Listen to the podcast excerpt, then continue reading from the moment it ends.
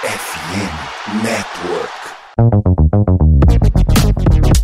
Oi, oi, oi! Tudo bem com vocês? Aqui quem fala é a Ana Gabriela e eu tô chegando com a sexta e última edição de O Caminho Paraíso desse ano. Calma que não tá acabando. É só que a PHF acaba tirando o recesso agora de final do ano, ainda mais que tanto o Natal quanto a virada do ano vão cair no fim de semana, que é quando a liga tem os seus jogos, então, né, não vai ter como, mas elas vão retornar na sexta-feira, dia 6 de janeiro de 2023, e consequentemente, este quadro volta na semana seguinte, então ali pelo dia 13, 14, talvez um pouquinho antes a gente tenha o nosso novo episódio. Então, a gente vai falar sobre tudo o que aconteceu na última semana de hockey da PHF de 2022, dos dias 16, 17 e 18 de dezembro. Na sexta, dia 16 de dezembro, aconteceu o primeiro jogo entre Toronto Six e Buffalo Bills. E foi um jogo outdoor, ou seja, ao ar livre, fora de uma arena. O nome desse clássico foi Buffalo Believes Classic, pois as Builds seriam as anfitriões e elas receberam o Toronto Six. No primeiro período, a Brittany Howard, que já é figurinha carimbada aqui, né? Todo episódio a gente fala dela, ela continuou fazendo o que ela tem feito de melhor nessa temporada, que é marcar ponto. Ela conseguiu fazer um gol. No segundo período, a Claudia Kepler empatou né? Ficou um a um. Mas no terceiro, Alexi Templeman marcou para a Six, que ganharam sobre as Builds por 2 a 1. No sábado, teve o segundo jogo da série. As Builds tentaram aí se recuperar.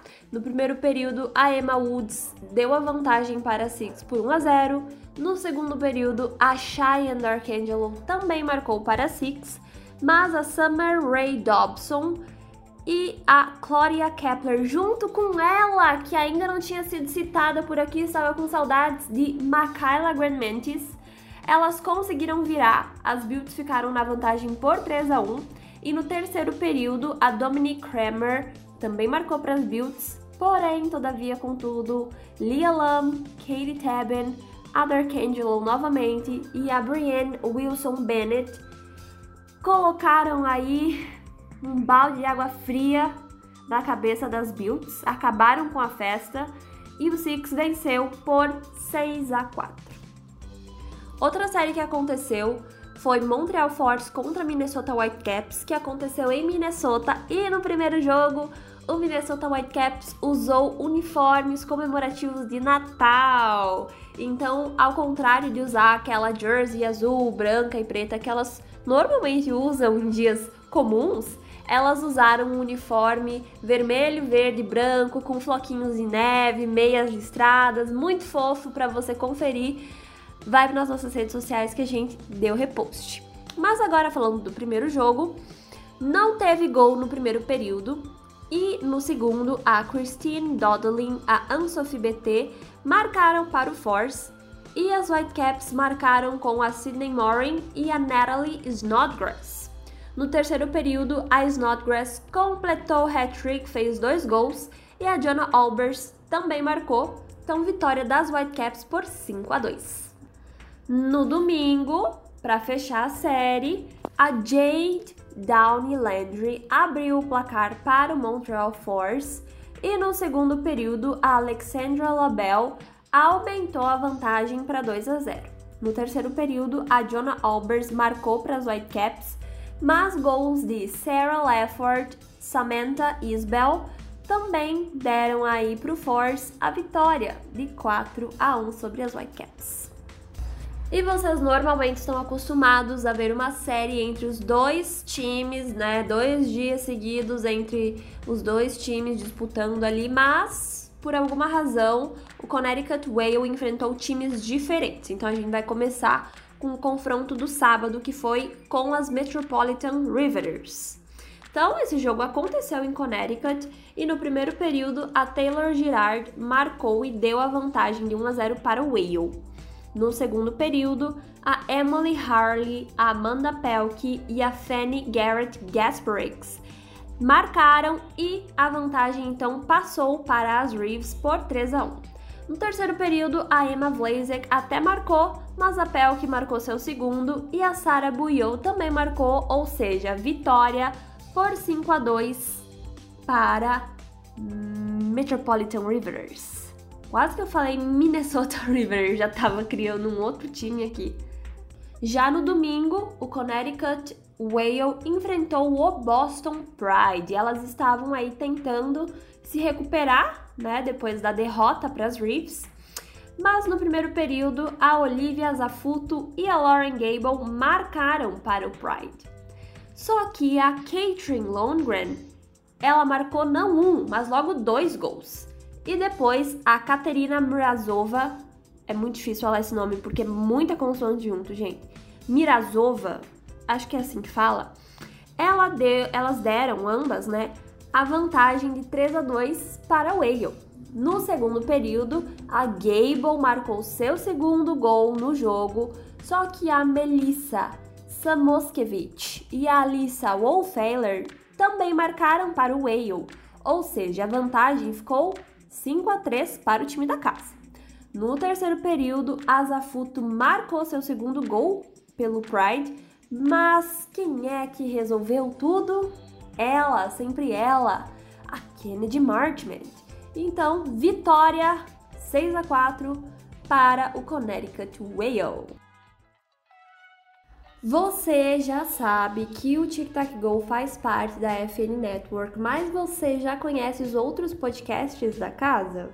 Então, a gente tem um desafio para você, fã, e para você que também cria conteúdo relacionado a esportes internacionais aqui no Brasil se chama Desafio da Multiplicação de Download dos Conteúdos da Rede e a gente quer mostrar que somos todos FNN de verdade, por isso a gente desafia você a indicar um podcast da FNN para um amigo ou até você mesmo conhecer um episódio diferente do que você já está acostumado, é, descobrir podcasts sobre outros times, outras ligas. Então a gente tem aqui algumas sugestões. Para quem gosta da NFL, tem o Diário NFL, que fala da liga mais popular dos Estados Unidos. Para quem gosta de basquete, tem o Nuaro, que fala da NBA. Aqui, pro time que gosta de hockey no gelo, tem o Tic Tac Go, mas também tem o Icecast. Na MLB, tem o pessoal do Rebatida que está cobrindo a off-season do beisebol. E também existem os podcasts específicos de alguns times. Os que tem da NHL são os seguintes: podcast dos Ducks, para falar do Anaheim Ducks, o Bruins e Brejas, para falar do Boston Bruins, Fala Halcão, para falar do Chicago Blackhawks, Cannons Podcast, para falar do Columbus Blue Jackets, o Stars Cast fala do Dallas Stars, a Voz do Polvo fala do Detroit Red Wings, o Óleo no Gelo fala do Edmonton Oilers, Wild Brazuca fala do Minnesota Wild, o Capivara do Hockey fala do New York Islanders. O Igloo Cast fala do Pittsburgh Penguins. O Depths of the Kraken fala do Seattle Kraken. O Blue Note fala do St. Louis Blues. E o Pod Leafs fala do Toronto Maple Leafs. E aí, qual desses você acha que pode te agradar mais? Não perde nenhum dos conteúdos do pessoal, segue arroba somosfnn ou acessa o site somosfnn.com.br e eu quero saber, você topa esse desafio? Antes da gente falar da classificação e das jogadoras que foram destaque, a gente vai passar rapidinho aqui nas últimas notícias.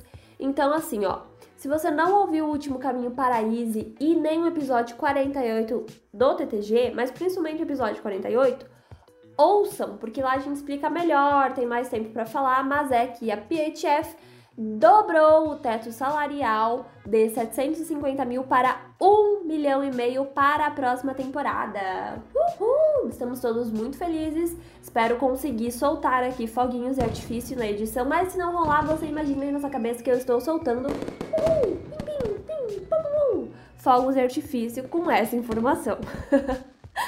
Já tinha comentado sobre isso, mas vai que alguém está chegando agora, né?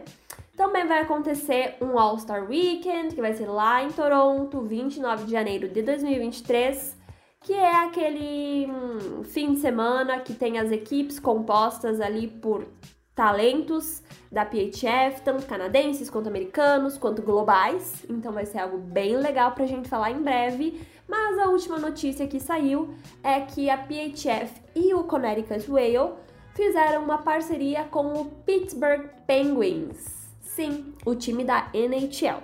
E o que, que é essa parceria?